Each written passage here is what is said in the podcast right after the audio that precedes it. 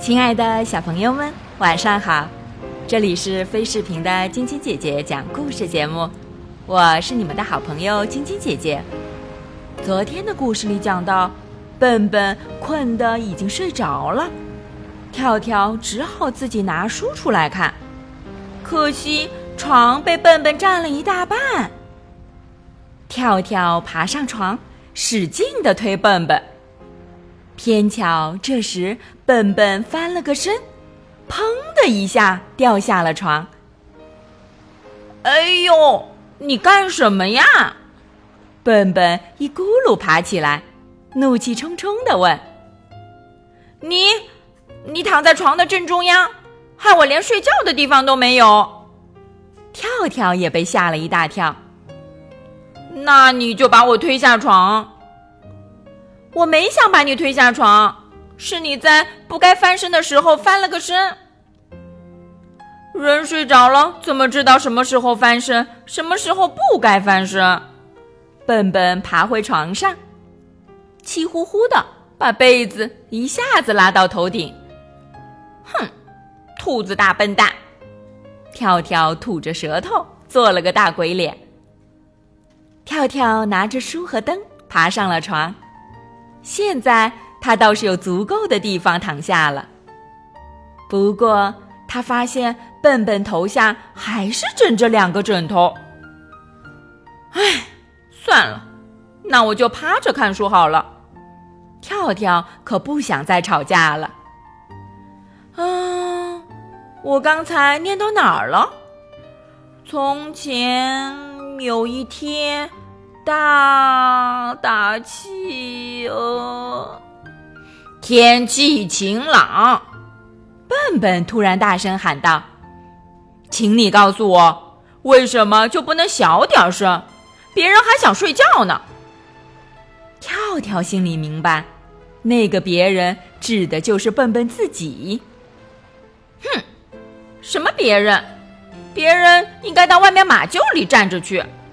这是熊婆婆常说的话。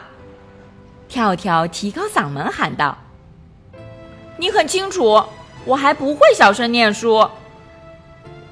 你根本就不会念书。”笨笨气呼呼地说。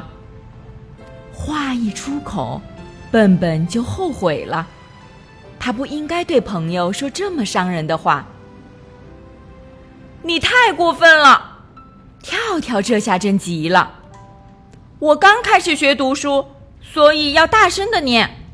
当初你也是每天大声的念，我从来没有对你说过什么。然后跳跳的眼泪哗哗的流出来。还有，你睡觉时打呼噜的声音比我大得多。哼！两个人都不再说话了。屋子里静悄悄的。只有跳跳轻轻抽泣的声音。跳跳把油灯吹灭，卧室里一片黑暗。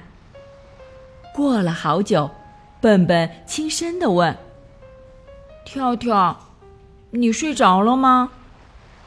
跳跳不搭话，只咕哝了一下，意思是：“我还没睡呢。”我。我给你念一个晚安故事，好不好？笨笨轻轻的问。屋子里安静了好一会儿，忽然，嚓的一声，跳跳划了根火柴，把油灯给点亮了。灯光里，跳跳脸上挂着大大的微笑。太好了，太棒了！跳跳高兴地说。跳跳。最最喜欢笨笨讲故事给他听了。笨笨紧紧的拥抱着好朋友。对不起，你现在可以开始念书了吗？跳跳被拖得快透不过气来了。好的，笨笨偷偷抹掉眼角的一滴泪珠，开始念起来。从前有一天。天气晴朗又美妙。好啦，小朋友们，这个故事就讲到这儿了。